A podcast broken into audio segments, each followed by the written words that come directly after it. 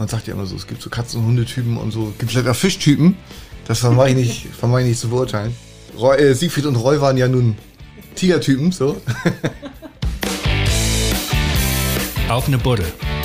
Der Podcast zur Serie Kiezmenschen immer sonnabends. In der dicken Mopo. Hallo, ich bin Wiebke Bromberg und treffe heute mit meinem Kollegen Marius Röhr den Schriftsteller, Musiker und Schauspieler Heinz Strunk. Moin Heinz. Servus, Grüezi und Hallo. und erstmal Prost. Ja. Wir sitzen hier in der Rockbar deines Freundes Sascha Nürnberg. Der Rockbar Number One. so viel Zeit muss sein.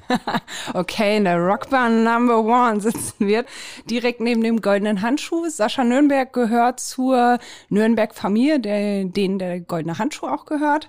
Und du bist dieser Familie irgendwie sehr verbunden. Wie kam es zu dieser Verbindung? Naja, wir haben uns kennengelernt, Sascha und ich, ähm, als Sascha selber noch im operativen Geschäft tätig war 2009 und ähm, da sind wir, wie man so sagt, rasch ins Gespräch gekommen. Und, äh, und äh, Sascha sagte mir damals, es würden so wahnsinnig viele lustige Anekdoten und Geschichten im Golden Handschuh passieren und waren passiert und passierten immer noch und äh, wie es denn sei, ähm, daraus ähm, eine Geschichte zu machen. Ne? Er kannte mich irgendwie als den Autor von Fleisch ist mein Gemüse und dann habe ich, ähm, hab ich das, äh, da habe ich das, äh, habe ich den Vorschlag dankend angenommen, aber habe keinen richtigen, ähm, keinen richtigen Hebel gesehen aus aus einer Sammlung von lustigen Geschichten aus einer 24-Stunden-Kneipe jetzt einen Roman zu zimmern. Bis ich dann aber ähm, ungefähr, weiß ich nicht, zwei Jahre später oder so, hat es einen Klick gemacht und dann äh, bin ich eben auf die Idee gekommen, die Geschichte des goldenen Handschuhs anhand der, Geschichte von, von Fritz Honka äh, zu aufzuschreiben. Beziehungsweise, oder umgekehrt, wie man will. Und, ähm, und so ähm, war ich dann auch, ähm, war ich dann auch irgendwie über die Jahre hinweg in, äh, relativ oft zu Gast. Das war auch damals sehr, sehr lustig, weil Sascha immer von Freitags, Freitag mit seinem, mit seinem Kollegen Jürgen Scheidweiler ähm, da die Abendschicht machte und ähm, äh, das, da haben wir wirklich sehr, sehr, sehr lustige Abende verbracht. Und irgendwie, ähm, als das Buch dann sich zu so einem Erfolg ähm, entwickelte und auch ein, damit einhergehend ähm, die verschiedenen anderen anderen Sachen, die daraus entstanden sind, sprich der Film und ähm, das Theaterstück, war die Verbindung aber ohnehin bis dahin schon so, dass man sagen konnte, das ist jetzt keine Bekanntschaft mehr, sondern das ist eine Freundschaft und das hat sich im Laufe der Jahre eigentlich immer noch es ist immer enger geworden. Und auch zu der ganzen Familie in Nürnberg, auch zu, zu Jörn, seinem Bruder und auch Marco, dem Neffen und so, habe ich auch ein sehr, einfach ein sehr warmes, freundschaftliches Gefühl. So mhm. kann, so kann man es vielleicht formulieren. Ja, du bist Keule, ne? ich wir sind alle gehört. Keule. Das Ihr seid ist alle so, Keule, ja, wir also sind alle Keule. Keules. Ja, ja, ja, jeder ist Keule. Ach so, okay. Aber ich bin nicht Keule. Ne? Nee, du bist ja eine Frau, du bist ja keine Keule. Was wäre ich denn dann? Eine Keule? Ja, das weiß ich nicht. Das, das, das wäre eine Frage, die Sascha vielleicht beantworten könnte. Aber ich weiß, ja, der ist ja nun da im Hintergrund. Sascha, was wäre ich? Eine Keulin? Ach, das kann ich gendergerecht jetzt nicht beantworten. Nachdenken oder nehmen. Ja, nimm Löten, du hast noch ein bisschen Zeit und dann will ich die Antwort aber am Ende haben. hast du selber, also du warst dann ja so eine Art Stammgast auch im goldenen Handschuh, ja? Ja, Wenn muss man sagst. so sagen. Ich habe mich ganz normal eingeordnet in die Phalanx der, der Gästeschaft. Und hast du da selber auch irgendwie solche Charaktere, die Sascha dir auch beschrieben hat oder Jörn dann auch wahrscheinlich? Hast du die selber da auch kennengelernt? Ja, sagen wir mal so, irgendwie, ähm, also so, so richtig, so richtig viel ähm, Gespräche mit den, mit den Gästen hat es jetzt nicht gegeben. Es ist so, dass ich, als ich ähm, sozusagen meine Biografie auserzählt hatte, mich irgendwie fiktionalen Inhalten zuwenden musste und die Figuren sind zum großen Teil, also sind alle, also, also es die sind alle erfunden. Es gibt ein paar Vorlagen, zum Beispiel der, der Typ, der mit dem legendären Satz Fotze fressen wie, wie Kartoffelsalat. Das hatte mir Sascha erzählt, kurz vor Toreschluss, als das Buch schon in die Herstellung gehen sollte, musste ich unbedingt noch aufnehmen. Und so ein paar, äh, so ein paar Sachen beruhen auf wahren Gegebenheiten, aber, aber zum Beispiel die Geschichte der Gerda Voss, die da ähm, am Anfang auftaucht, als Nachkriegstrümmerfrau gewissermaßen, die äh, die im goldenen Handschuh landet und deren Spur sich irgendwann verliert. Und auch der, äh, das ist ausgedacht und die, äh, Und die anderen, die Opfer von Honka, die sind natürlich nicht ausgedacht, weil die, das ist ja, das habe das hab ich aus den Gerichtsakten entnommen, ähm, wie ungefähr die Tathergänge waren und so, wobei das immer nur eine halbe Seite war. Also das heißt, ich musste das, musste mir vorstellen, wie der Rest so ungefähr ausgesehen hat. Und äh, deswegen würde ich sagen, ähm, ein äh, Tatsachenroman beruhend auf wahren Begebenheiten. Mhm. Und die Akten hast du alle gewälzt, ja, im Archiv? Ja, oder? so viel war da auch nicht zu wälzen. Es waren zwar, klingt das zwar viel, es waren 18 Stück, aber mit sehr viel Wiederholung und irgendwann wusste man ungefähr, wo der Hase läuft und das hat also auch nicht länger als zwei Wochen gedauert. Und wie bist du überhaupt auf Honka gekommen? Klar, die Geschichte ist irgendwie präsent, aber es gibt ja durchaus auch noch andere Geschichten, die man so im Kopf hat, jetzt Hamburger Kriminalitätsfälle. Ja, aber die, also die Geschichte von Honka ist insofern, äh, hat auch mit mir zu tun, weil das damals, als das irgendwie 1975 rausgekommen ist, da war ich 13 und das hat auch in Harburg für ein gewisses Aufsehen gesorgt. Und das war halt irgendwie so ein, so eine, so eine Figur, die mich, die mich irgendwie ähm, immer begleitet hat. Es gab dann auch irgendwie so Punkbands, die Honka-Songs gemacht haben und irgendwie Honka war das, hat, hatte ja irgendwie so bei einigen, bei einigen äh, Serienmördern ist es ja so, dass die so auf, auf schwer zu erklärende Art und Weise Legendenstatus erlangen. Und deswegen war das immer so eine, so eine präsente Figur. Und, äh, und das war irgendwie nach, nach zwei Jahren im Handschuh hocken, war das, war das so total naheliegend. Und das ist, das ist eine Idee, ähm, auf die, also man, man ist ja auf, als Schriftsteller eigentlich immer auf der Suche nach guten Plots und nach, nach, nach irgendwie, was man so machen könnte. Und das habe ich als großen Glücksfall begriffen, dass, äh, dass ich da auf die, darauf gekommen bin. Mhm. Sascha erzählte mir, also Sascha Nürnberg ist ja auch einer unserer Kiezmenschen schon gewesen und er erzählte mir, ähm, dass er mit am Set war und da wurde viel gelacht und so, natürlich ein Riesenaufmarsch, viele Leute und so. Und als er dann endlich den Film während der Premiere gesehen hat, war es ihm richtig ein bisschen übel, weil er den Film riechen und schmecken konnte und er war richtig schockiert. Wie war das bei dir? Also so, das habe ich, das kann ich jetzt, ähm, kann ich jetzt nicht, nicht, nicht so bestätigen bei mir. Ich habe auch während des Schreibens, wurde ich gefragt, ob ich denn irgendwie überhaupt, wenn ich über sowas schreibe, ob ich nicht also quasi halbstündlich zusammenbreche oder so. Das, äh, also ich habe das mit so einer gewissen, so einem gewissen, wie einmal das professionellen Abstand gesehen und auch die, die, äh, die, die Szenen im Film, die zwar sehr explizit sind, aber irgendwie, dass mich das jetzt so richtig fertig gemacht hat.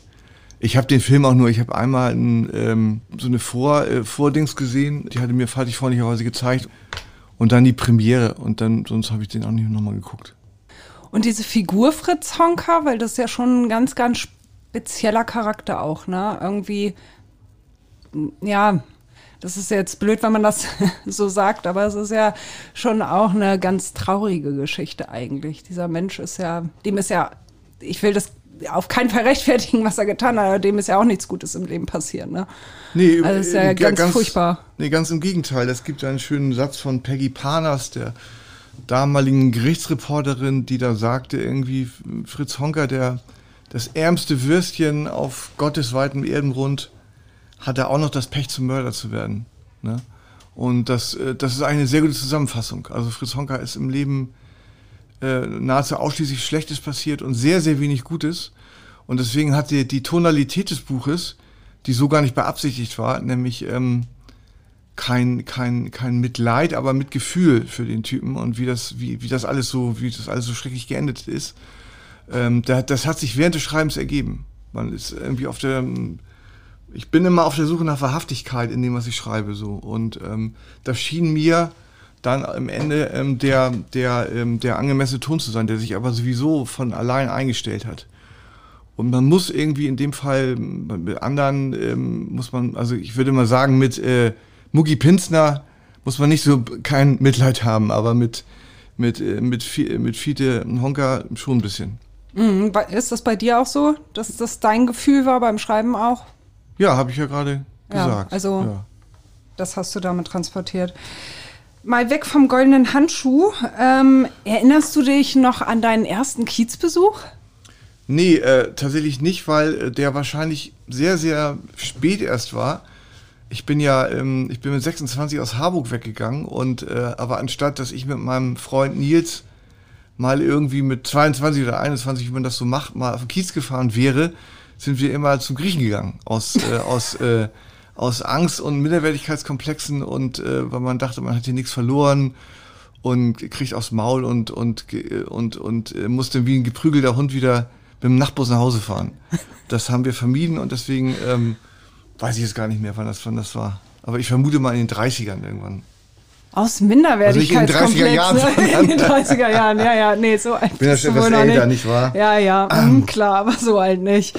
Aus Minderwertigkeitskomplexen, wenn man so deine Bücher liest und so, dann, dann kriegt man da schon eine Ahnung von, aber wenn man dich jetzt so sieht, kann man sich das schlecht vorstellen, muss ich sagen. Ja, gut, Also- gut vorgetäuscht. Ja, hast du hier, gute naja, man muss Fassade. ja im Leben auch noch, äh, es muss ja noch gewisse Entwicklungsmöglichkeiten geben, nicht wahr? Und äh, wenn man, wenn ich jetzt auf dem, auf dem, auf dem Stand eines äh, ähm, äh, Anfang 20 äh, Pickel, Pickeltypen äh, stehen geblieben wäre, das wäre auch ein bisschen, bisschen sehr tragisch. Ja, wohl schon. Erinnerst du dich denn an deinen ersten Besuch im Goldenen Handschuh? Wer dich Ähm. dahin gelockt hat oder bist du da alleine reingestolpert? Nee, das, also das kann ich auch irgendwie, ich würde jetzt gerne Geschichte erzählen, wie es war, aber ähm, kann ich nicht. Habe ich keine, ähm, also ich kann mich nur an die, ähm, sozusagen die Initialzündung war, äh, in dem, dem Jahr, besagten Jahr 2009, als ich Sascha zu mir an den Tisch setzte. Damit begann für mich die, die goldene Handschuhgeschichte. Ich war vorher vielleicht irgendwie, man war ja mal als irgendwie auch schon mal irgendwie vielleicht 2000, weiß ich nicht, eins oder so war ich vielleicht auch schon mal da, das weiß ich aber, das weiß ich nicht mehr. Ja. Kann ich mich genau, genauso wie ich daran erinnern, wie in Besuche im Elbschlosskeller oder so. Aber ich habe das eh nicht so. Ich war eh nicht, ich bin eh nie so ein Ausgehtyp gewesen. Und heute? Nee, wird immer weniger. Also ich äh, äh, gar nicht mehr. Komplett, äh, komplett, komplett abge, abgesagt, abgeseilt vom sozialen Leben so. Durch Corona bedingt sowieso und, und aber auch äh, vorher schon tendenziell Nachtleben irgendwie eine Anstrengung. Ähm, und ähm, ich, ich, komm- ich komme da nicht mehr richtig, ich komme da nicht mehr richtig hin. Also so mit, mit, äh, mit knapp 60 und so äh, verliert man, ähm, verliert man so, so das irgendwie, habe ich das Gefühl, das Partygehen. Ne? Also auch wenn ich, wenn ich, wenn ich den, wenn ich mich dann versuche, über Saufen so da hoch zu reinzubringen, irgendwie, dann, dann merke ich, dass ich, eher- ich bin immer der Erste, der abhaut. Dann werde ich irgendwie müde und auch tendenziell ein bisschen traurig, so. Also ich bin so ein, bin so jemand, der, der äh, vom Alkohol gerne mal äh, eher nicht fröhlich wird, sondern das Gegenteil und, äh, und dann muss ich, muss ich, äh, muss ich abdampfen. Und das letzte Mal, wo ich wirklich so, so Nightlife beginnt ja in Wahrheit erst ab 2 Uhr und so. Das, äh, das, da kann ich mich gar nicht mehr dran erinnern, so lange ist es ja. Ja. Was heißt traurig? Traurig heißt traurig. Ja, was macht dich dann traurig? Einfach alles, so? alles Mögliche, mein, äh, mein irgendwie irgendwas, mein Innenleben. Das ist ähm, schwer zu sagen. Es gibt auch mal, es gibt auch alle möglichen Aggregatzustände, in die man geraten kann, wenn man, wenn man, wenn man trinkt. Man kann, das, der Idealzustand ist natürlich, man wird ausgelassen, fröhlich, leicht enthemmt und so. Das andere, es gibt Leute, die haben das Pech, dass sie aggressiv werden, Männer, die dann irgendwie Frauen schlagen und sowas. Und, und andere, du siehst, also du siehst wirklich von den Leuten, die, sagen wir mal, morgens um 7 Uhr, am Sonntagmorgen um 7 Uhr im Handschuh sitzen, das, das ist bestimmt, äh, da, da sind sehr viele traurige Leute dabei, die dann so schlafen, da so und irgendwie und, und von ihrem, von ihrem schiefgelaufenen Leben berichten und so. Das ist doch, äh, das ist doch ein bekannter, bekannter, äh, bekannter Umstand, dass der Alkohol sozusagen die jeweilige Stimmung, die, die man eh hat, gerade äh, befördert. Ähm, was machst du dann? Bist du eher gerne für dich alleine oder bist du dann irgendwie essen oder mit Freunden unterwegs oder sowas? Ich bin tatsächlich, also ich habe natürlich irgendwie auch ein auch durchaus reges Sozialleben, aber ähm, ich bin sehr, sehr gerne alleine. Also das ist, ähm, dem ist auch der Umstand geschuldet, dass ich ja keine Familie habe und so und ich bin, also ich, es ist nicht nur, dass ich das, dass ich gerne alleine bin, sondern ich benötige das auch. Ich bin ja so relativ ähm, arbeitsam, würde ich mal sagen, und mache sehr viele Sachen und dafür benötigt das auch ähm, ähm, allein sein. Das, das geht gar nicht. Es ginge gar also ich könnte mir das nicht vorstellen, äh, äh, äh, da irgendwie Kinder, die mich um, um mich rumwuseln und dann, äh, und dann irgendwie, also kö- könnte ich nicht. Deswegen habe ich es auch nicht gesucht, deswegen besser für mich und besser für die Kinder. So. Also du bist nicht so der Kinderfreund, ja? Also das hat dich. damit nichts zu tun. Ich finde, dich. äh, nee, ich finde Kinder ganz genau wie Erwachsene und Hunde äh, äh, es gibt ganz bezaubernde Exemplare und es gibt ganz beschissene Nervensägen. So. Und dass ich das Kinder irgendwie per se irgendwie süß und niedlich sind, kann ich überhaupt nicht bestätigen. Es gibt unfassbar viele, gerade ähm, heute irgendwie so wahnsinnig viel, ob die verzogen sind oder, oder, oder was das auch immer ist, irgendwie wahnsinnig viele Nervensägen unter den Kindern. Es gibt aber ganz, ganz, ganz reizende Kinder. Ich habe eine fünfjährige Patentochter, Patenkind, und die ist natürlich ganz reizend, ne? ja, das musst du jetzt auch sagen, ne? nee, das muss ich gar nicht sagen. Ich, ich muss ja gar nichts, das ist das Schöne. ja, du darfst alles sagen. Lass uns mal, du hast gerade schon Harburg erwähnt, also du bist aufgewachsen, gar nicht in Harburg, oder? Ich weiß es gerade gar nicht genau, bei Doch. deinen Großeltern, ne? Ja, die, Haben die in, in Harburg, Harburg gewohnt? Ja, ja. Okay, warum bist du bei deinen Großeltern aufgewachsen? Weil meine Mutter irgendwie äh, ähm, mich bekommen hat als damals, wie man so sagte, uneheliches Kind und sie keine Möglichkeit sah, mich, äh, mich allein aufzuziehen. Und deswegen musste sie ähm, zwangsläufig, hat sie nicht gern gemacht, aber musste sie zu ihren Großeltern, weil sie das sonst nicht gepackt hätte. Mhm. Und deswegen haben wir, haben wir dann auch, ähm, haben wir dann auch bis zum sozusagen Tod meiner Großeltern, haben wir dann als, als, als äh, vierköpfige Familie zusammengewohnt. Achso, deine Mutter hat da auch mitgelebt. Die hat auch mitgelebt, ja. Okay, und dein Vater spielte da keine Rolle? Nee, er spielte keine Rolle. Okay. Erinnerst du dich noch richtig so an deine Kindheit? Also ich, ich finde das so erstaunlich, wenn Menschen Bücher über ihre Kindheit auch schreiben und da so viel erinnern. Ich könnte das überhaupt nicht mehr zusammenbringen. Weißt du noch richtig viele Sachen? Oder entspringt da auch viel der Fantasie? Ja, ich habe ein Buch geschrieben, das habe ich lange nicht gelesen, 2012, das heißt Junge, Junge rettet Freund aus Teich. Mhm. Und das äh, besteht ausschließlich aus Erinnerungen, ähm, die ich hatte als, also es gibt da drei Abschnitte, einmal bin ich sechs, einmal bin ich zehn, einmal bin ich 14. Und ähm, all das, an was ich mich noch erinnere, habe ich da versucht aufzuschreiben. Das ist aber im Verhältnis zu dem, was tatsächlich passiert ist, relativ wenig. Insofern würde ich dir beipflichten, dass, ähm, dass die Leute, die irgendwie die, die erzählen, meine erste Erinnerung, da war ich zweieinhalb und da war Onkel, Onkel äh, Kurt zu Besuch und so, glaube ich immer alles nicht so richtig.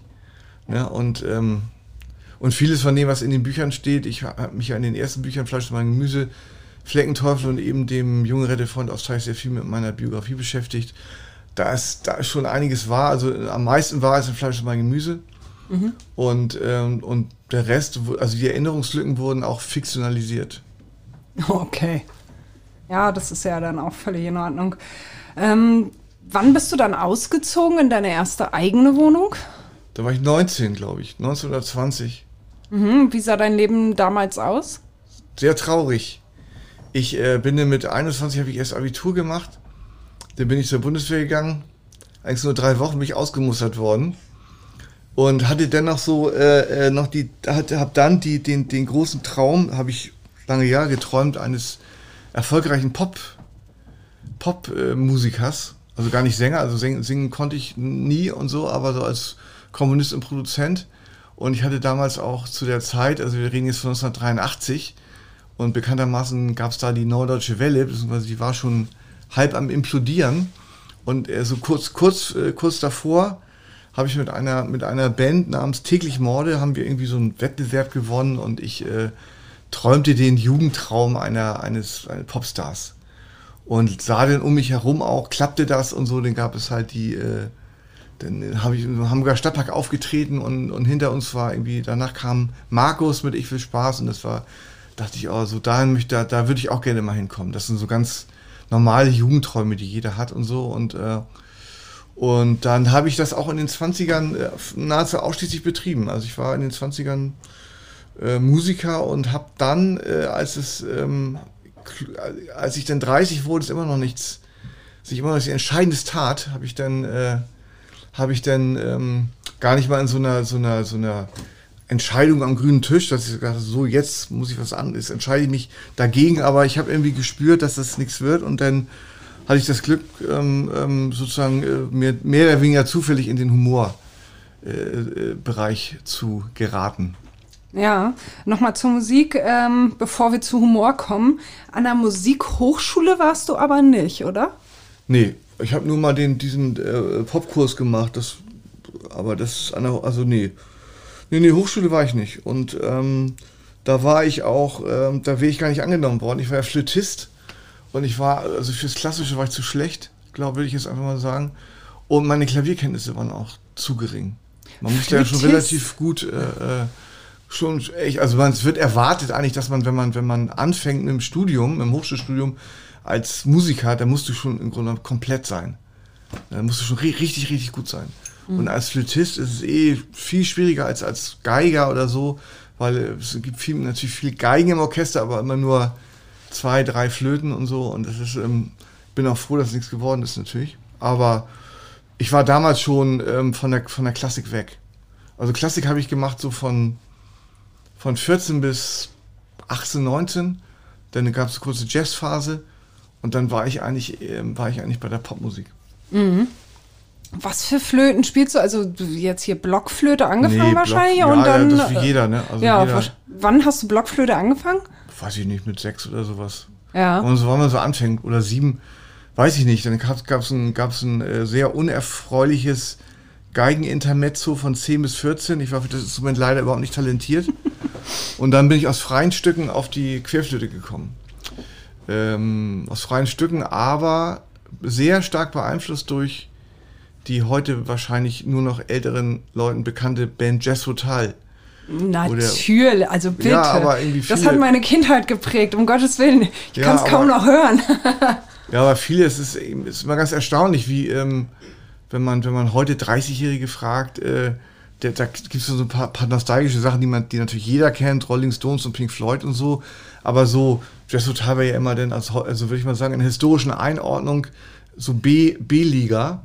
Und die Band, die, äh, die Bands, die fallen in, aber äh, ist ja auch egal.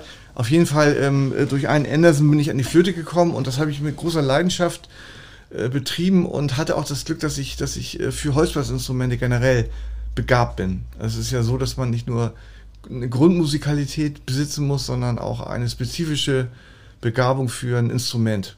Die einen können halt toll Schlagzeug spielen und die anderen Trompete und ähm, eben Geige und ich war halt irgendwie bin halt so Holzbläser. Mhm. Jazz Teil. Hat er nicht auch irgendwie auf einem Bein gespielt? Ja. Ja, das war der, ne? Das der ich mir so schön. Mach ich, mach ich, immer noch. ja, kannst du auch so Storchen, ja, Storchenspiel? Ja. Im, im, im, Im Rahmen meiner begrenzten Yoga-Kenntnisse kann ich auch die Storchenhaltung. Hast du Yoga-Kenntnisse? Naja. Naja. Marginal. Machst du Yoga?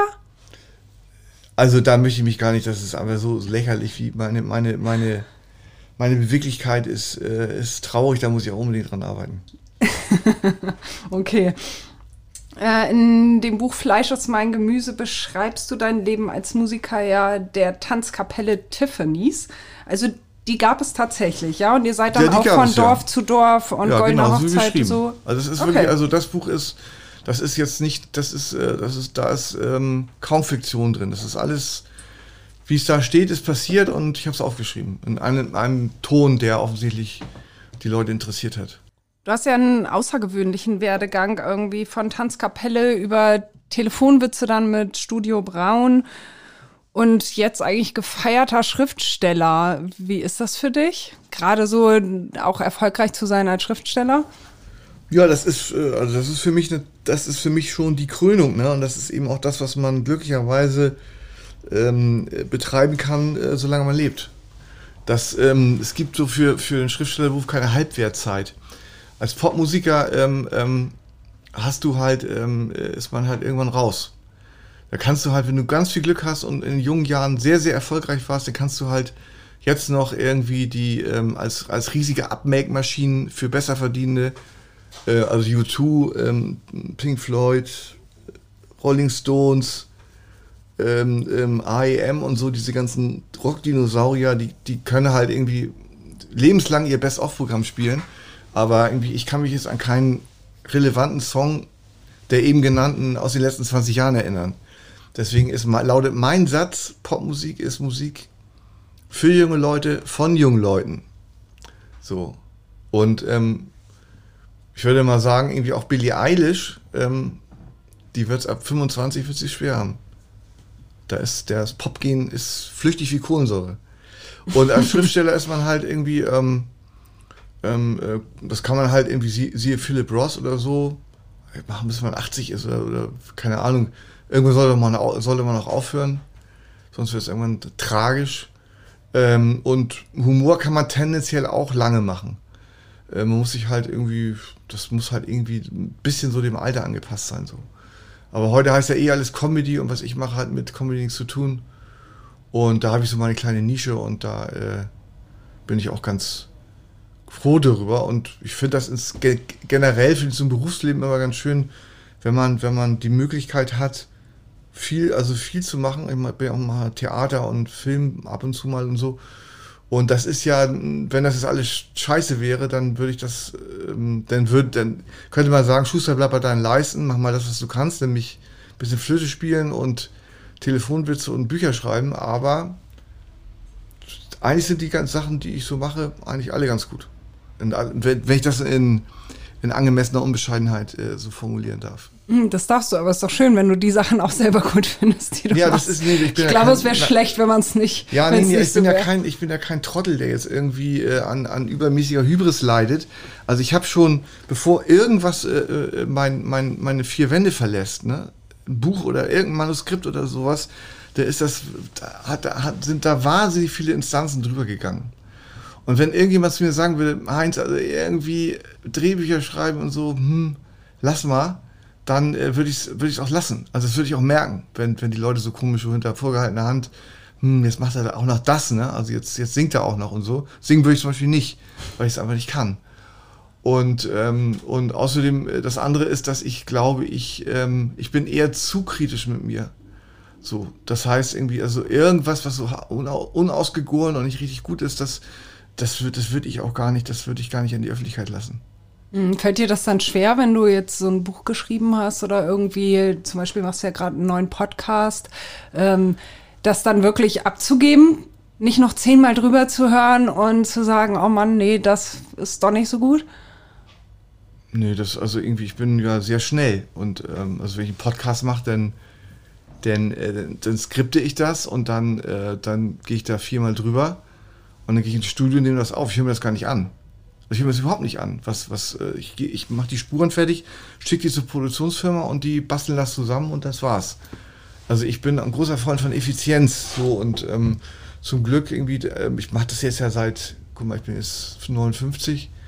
Ich mache das seit Anfang 20 und also habe mir da, glaube ich, eine ziemliche, ja, ganz, ganz gute Professionalität so auch angeeignet, dass ich da jetzt nicht irgendwie das alles 50.000, also bei den Büchern, das ist was anderes. Bei den Büchern brauche ich unendlich viele Fassungen, bis das fertig ist. Ne? Da muss jede Formulierung sitzen und da komme ich auch überhaupt nicht irgendwie im ersten Anlauf auf, auf äh, gute Ergebnisse. Das, das dauert wirklich lange. Ähm, und bei anderen Sachen geht es halt zum Glück schnell. Also es, ja, Wie lange schreibst du an so einem Buch? Also ich würde mal sagen, so netto, netto immer so ein Jahr.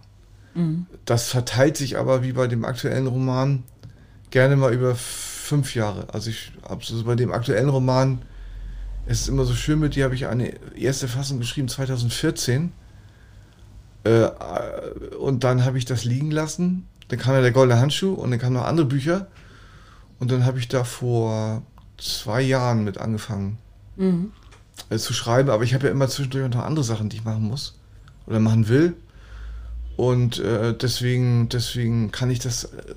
Ich bin ja kein ausschließlich als Schriftsteller, nicht? So, ich bin ja auch oft auf Tour und so weiter und so fort. Aber ich würde mal sagen, auf die Frage ähm, zu antworten, also netto, und das bedeutet aber sieben Tage die Woche, äh, vier Stunden. Das ist so meine, also das ist so meine. Ja, ist ja schon zackig.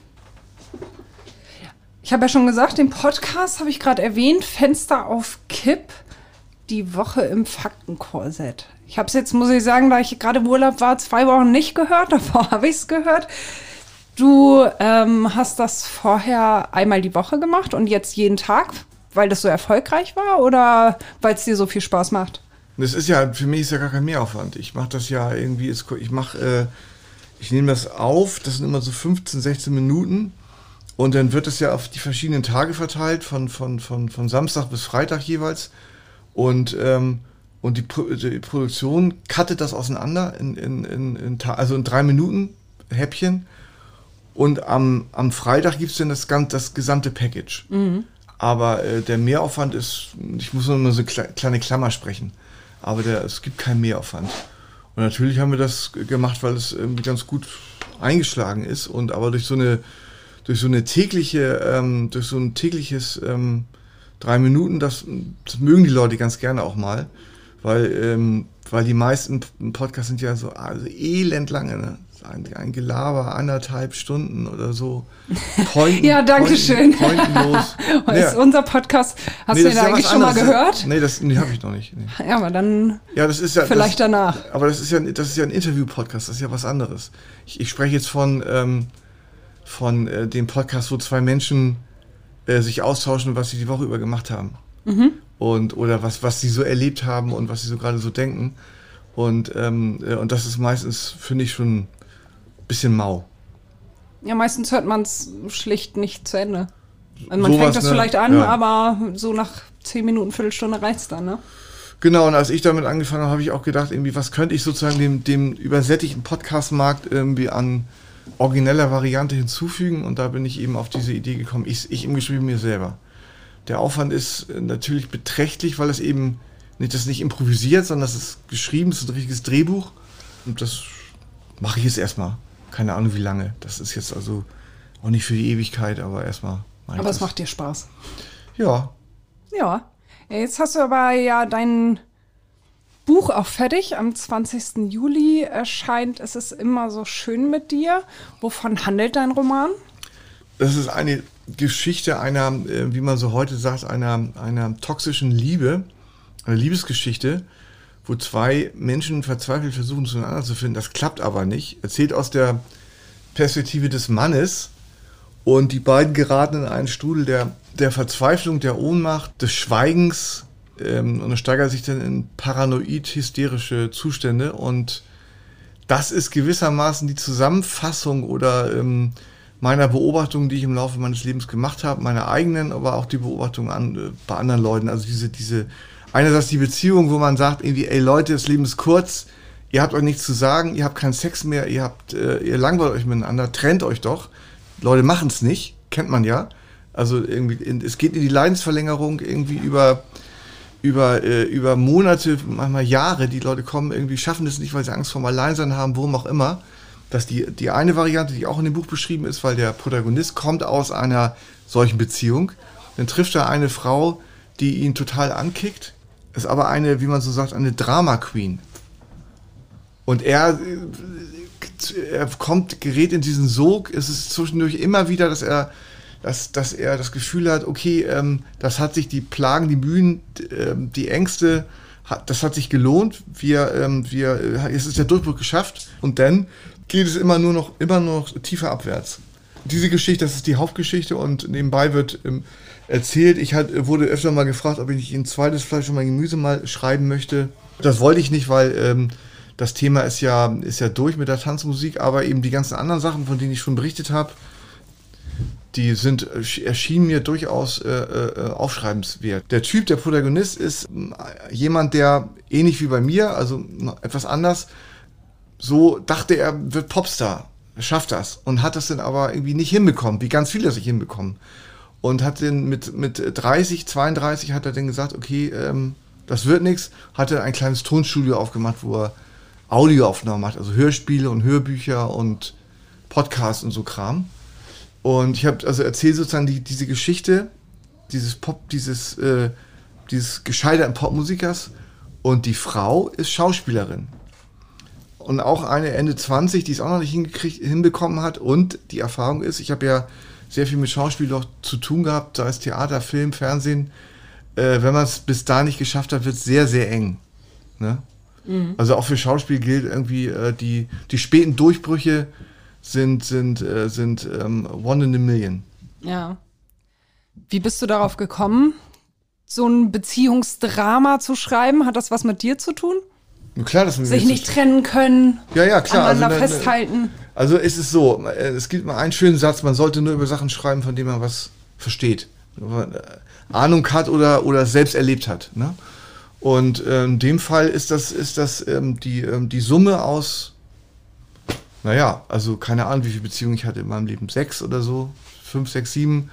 Und einige sind nach dem Muster gelaufen, also große Verzweiflung und irgendwie äh, und eine ständige Angst davor, dass ähm, wenn, wenn, wenn mal kein Anruf kommt oder keine, keine später denn SMS oder was, äh, ist immer sofort hysterische Befürchtung, die ganze Beziehung könnte jetzt zu Ende sein oder so, oder was man so an, an dunklen äh, äh, Dramen mit sich selber ab, ausmacht, also an Eifersucht und an, an äh, dass man dem nicht genügend, dass man dem Partner nicht genügen kann und äh, dass man verlassen wird und so. Also die sozusagen diese dunkle Seite der äh, Beziehung, die, die, das war mir gelegen, das aufzuschreiben. Du lebst alleine, ganz alleine oder mit Tier oder so? Ich Nee. glaube, ich habe eine Katze gehört in deinem Podcast. Kann um das sein? Gottes Willen, nein, nein. Wieso um Gottes Willen? Nein, nichts gegen Katzen, nichts gegen Hunde, nichts gegen Meerschweinchen, auch nichts gegen Fische. Aber also für mich bei meinem, bei meinem doch irgendwie etwas, ähm, ich, also unstetes Leben ist ja auch Quatsch, aber ich bin dann wirklich, äh, wenn denn irgendwann der, der äh, Tourbetrieb wieder losgeht, bin ich auch relativ viel äh, unterwegs. Und das wäre mir einfach zu anstrengend, dann immer Sitter zu suchen.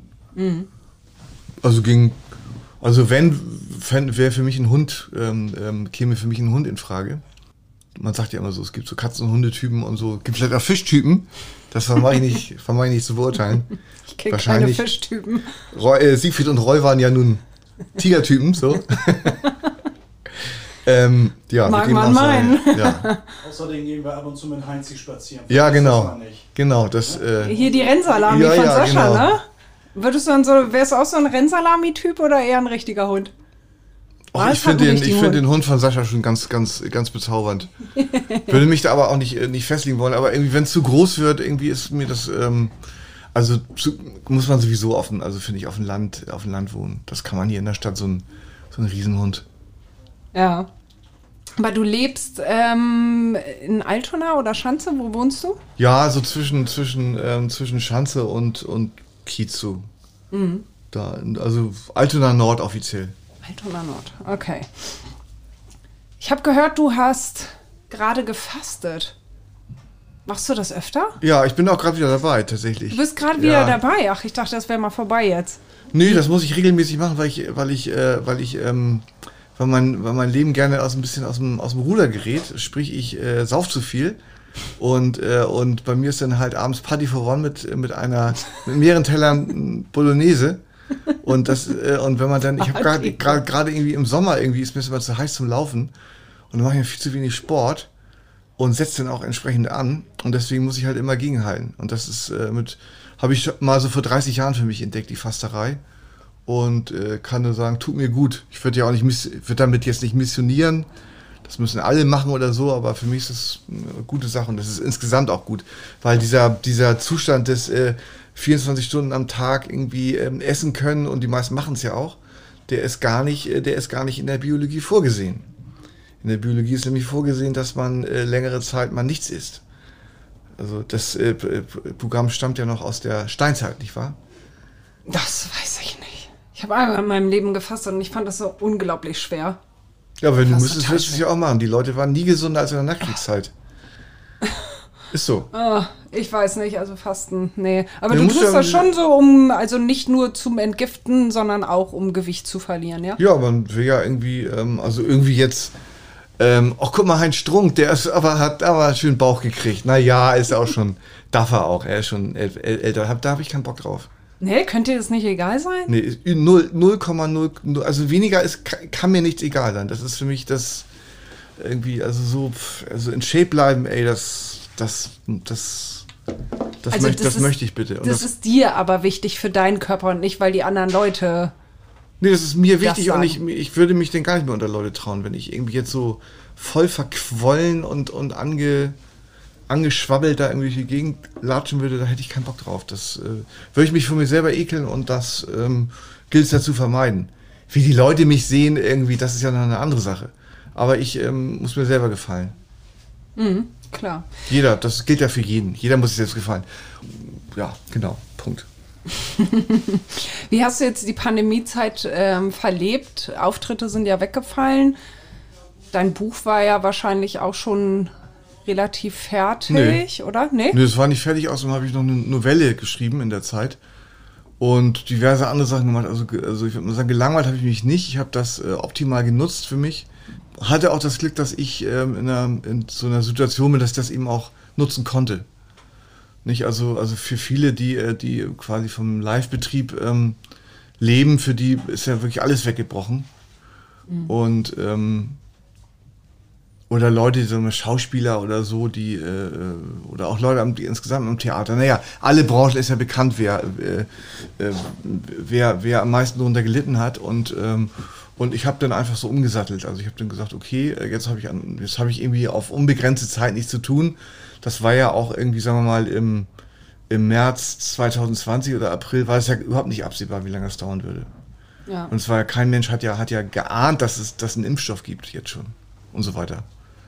Nee, ich habe das ganz gut, ganz gut genutzt, sonst wäre ich auch irgendwie, sonst wäre ich, äh, sonst wäre ich ganz schlecht drauf gekommen. Also wenn ich jetzt so nur zu Hause Däumchen drehen, das kann, kann ich überhaupt nicht. Mhm. Guckst ja gerne Trash-TV, ne? In deiner Freizeit sozusagen. Ja. Ja, ist aber also, auch weniger geworden. Ich gucke also, also. Die Wollnies, ja, die Wollnies, du ja. aber immer wieder, ne? Ja, die Wollnies sind auch die größten. Also muss ich sagen, also Silvia, ne? Die, äh, die Familie ist natürlich oh auch Gott. top, aber die, die äh, Silvia Wollny, das ist richtig, was die da raushaut, das ist, äh, das ist, äh, die hatte so unfreiwillig, ähm, hat die ja so, bringt die ja so Sachen, die kann, ist, ist das Deutsche nicht so richtig mächtig und, und verdreht dann so äh, Sachen oder kreiert komplett neue, völlig wahnsinnige Formulierungen und das ist so lustig, ähm, dass ich da, äh, die wollen nicht immer gucke, aber das, insgesamt ist es ein bisschen weniger geworden. Das ist mir auch so, so trist, diese Fernsehguckerei. Da würde ich, glaube ich, schlecht drauf kommen, ja, wenn, guck, ich, wenn ich irgendwie so ständig Trash-TV gucken würde. Nee. Was ist dein Lieblingsspruch von Silvia Wolny? Ich drehe am Kabel, ich könnte literweise Wandfarbe saufen. Versteht man nicht, ne? Das ist was. Ja, das ist das, das ist ja das Gute. Das ist Silvia Wolny, ne? Die, die hat's drauf. Ja, offensichtlich. Auf deiner Homepage habe ich gelesen, so eine Liste mit Projekten, eine Riesenliste, was du ähm, ja? wann machst Aha. und die schließt irgendwie mit 2029 und deinem Eintrag endlich Rentner. Ach so, ja, also das ist ein bisschen, ein bisschen älter. Ja, aber ungefähr so, dass ähm, das ist durchaus ernst gemeint. Also ich finde das also eine gewisse Planungssicherheit auch ganz, ganz schön, zumindest was die Buchprojekte an, angeht. Die kann ich mir selber, das kann ich mir selber aussuchen. Filme und so, da ist man ja immer abhängig von den, von den Finanziers. Da hat man ja nur bedingt äh, Einfluss drauf, ob das überhaupt realisiert wird. Und ähm, was die Bücher betrifft, das ist ganz gut durchgetaktet. Und meine Touren kann ich auch, kann ich mir auch aussuchen, wie ich das mache. Also es gibt sozusagen den einen Bereich, wo ich komplett ähm, unabhängig bin und alles selbst entscheiden kann. Und den anderen Bereich, irgendwie auch mit Studio Braun oder so, gibt es ja auch immer noch, darf man nicht, darf man nicht vergessen, ob es nochmal ein Theaterstück gibt oder ob wir nochmal sonst was machen oder ähm, wie gesagt Filme und so oder, oder Musik. Vielleicht mache ich auch nochmal wieder Musik. Das, ähm, das, äh, und das, das ist dann so ein bisschen davon abhängig, ob es auch erfolgreich wird. Mhm. Also so komplette Rohrkrepierer habe ich keinen Bock mehr drauf. Kannst du dir denn vorstellen, wirklich dann aufzuhören? Ich nee. Mein, Nein, nicht. natürlich gar nicht. Das ist so, das ist so wie ähm, Helmut Schmidt konnte man sich auch nicht vorstellen als Kleingärtner. ne? Also das ist, das ist auch so ein bisschen, das ist so Fluch und Segen. Ne? Also einerseits ist das ja ganz schön, dass man, dass man nicht dieses komische Seniorenrentner nichts mehr machen Dings, äh, dass es für, das gar nicht gibt für einen. Andererseits ist eben auch besteht die Gefahr halt da, ähm, dass man sich so gar nicht entspannen kann. Und dass man so manisch so arbeitet, so arbeitet bis, bis man tot umfällt. Also eigentlich gilt es für mich so, für meine, sozusagen, für meine seelische Hygiene, so ein bisschen so ein, so ein, so ein, Mittel, so ein Mittel, zu, so, so, so Maß zu finden, auch mal, auch mal locker zu lassen. Also ich bin jemand, der, der Schwierigkeiten damit hat, locker zu lassen. Mhm. Aber so ein Plan, wie manche den haben, dein Freund Sascha zum Beispiel, ich will weg, irgendwann bin ich weg, das hast du nicht. Nee, habe ich nicht. Also nicht, nicht, dass ich das was dagegen hätte, auch mal jetzt irgendwie, also mal also ich fahre, also jetzt ein paar Jahre nicht, aber, oder zwei Jahre nicht, aber ich bin immer ganz gerne im Winter auf die Kanaren. So. Aber dann auch immer nur so zwei, drei Wochen. Mhm. Also für mich wäre das vielleicht für sechs Wochen was. Ich bin auch so, äh, ich bin ganz froh über die Jahreszeiten in Deutschland. Ich finde das gar nicht bedrückend. Also der Winter wird immer generell ein bisschen lang, ne? So, also im Februar reicht es dann auch mal irgendwann oder im März. Aber das kann man ja dann so einrichten, dann kann man ja auch mal, kann man ja auch irgendwie ins Warme fahren. Naja, Winter haben wir ja so richtig auch nicht mehr, ne? Wäre schön, wenn man mal wieder so Naja, einen also richtigen Winter, Winter, war, hätte. dieser Winter war, war Obwohl, der war gut, Ne? der war also gut, so ja. sehr, sehr lange. Ja, Ne, aber der war also- schön. Da hatten wir auch mal richtig Ja. Winter und Schnee und Genau, Schlittenfahren und sowas. genau. Und das, also ich bin da mit, mit Jahreszeiten groß geworden. Also ich könnte das ähm, gar nicht irgendwie am Äquator und, und, und, und jeden Tag 28 Grad das irgendwie fertig machen. Oder muss ja nicht gleich der Äquator sein. Also, aber so gemäßigteres Ding, weil ich weiß es aber nicht genau. Ähm, vielleicht, wenn Sascha dann irgendwann auf Mallorca weilt oder, oder auf Ibiza oder so, dann, dann lädt er mich sicher mal ein und dann, und dann bleibe ich da mal irgendwie und dann kann ich mir auch überlegen, ob ich das, ob ich da mir sozusagen ein Art Zweitwohnsitz oder, äh, oder so mir da Ja. zulege. Ja, Sascha macht gerade hier seine Buchführung. Ja, Wir das gar gut. nicht. Der, ah, hier Multitasking. Was steht denn jetzt so in der nächsten Zeit bei dir an? Also machst deinen Podcast weiter, jetzt kommt dein Buch raus und was ist da noch geplant? Ähm, ich, ein, ein Musikprojekt, ähm, das heißt Pierre Panade. Und es geht darum, das ist eine Mischung aus, aus Doku und äh, Fiction.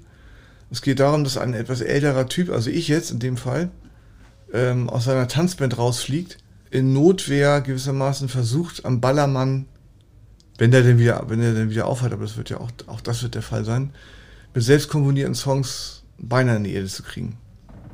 Das ist ein, ähm, das ist ein Projekt, was wahrscheinlich auf, auf eine Miniserie hinausläuft. Ich habe auch eine, eine Firma, die sich des Stoffes angenommen hat.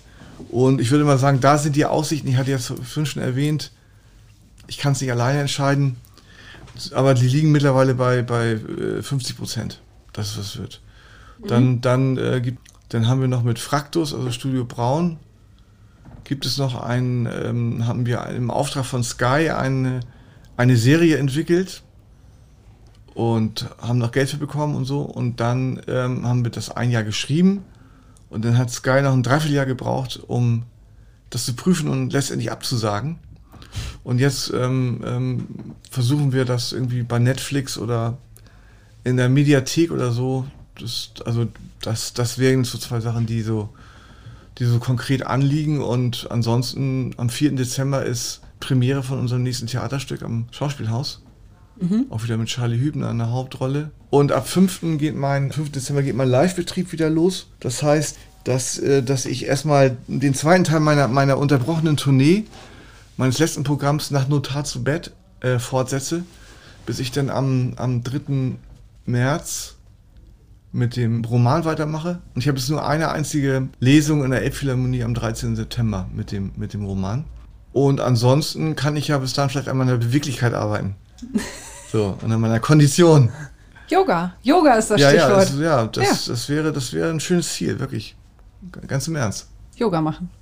Ja, das, ich war mal in so einer Männer-Yoga-Gruppe, die hat jetzt ja auch, musste ja auch dicht machen und so, lief online weiter, habe ich nicht mitgemacht, aber ich habe mir vorgenommen, das jetzt ab August ähm, zumindest wöchentlich zu betreiben. Eigentlich irgendwie wäre das Ziel, das täglich hinzubekommen. Ne?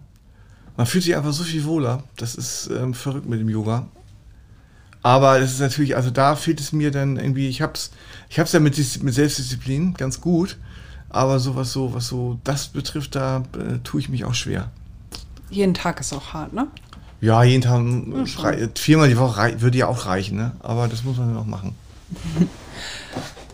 Dann danke ich dir für das Gespräch und wünsche dir viel Erfolg. Ja, Dankeschön.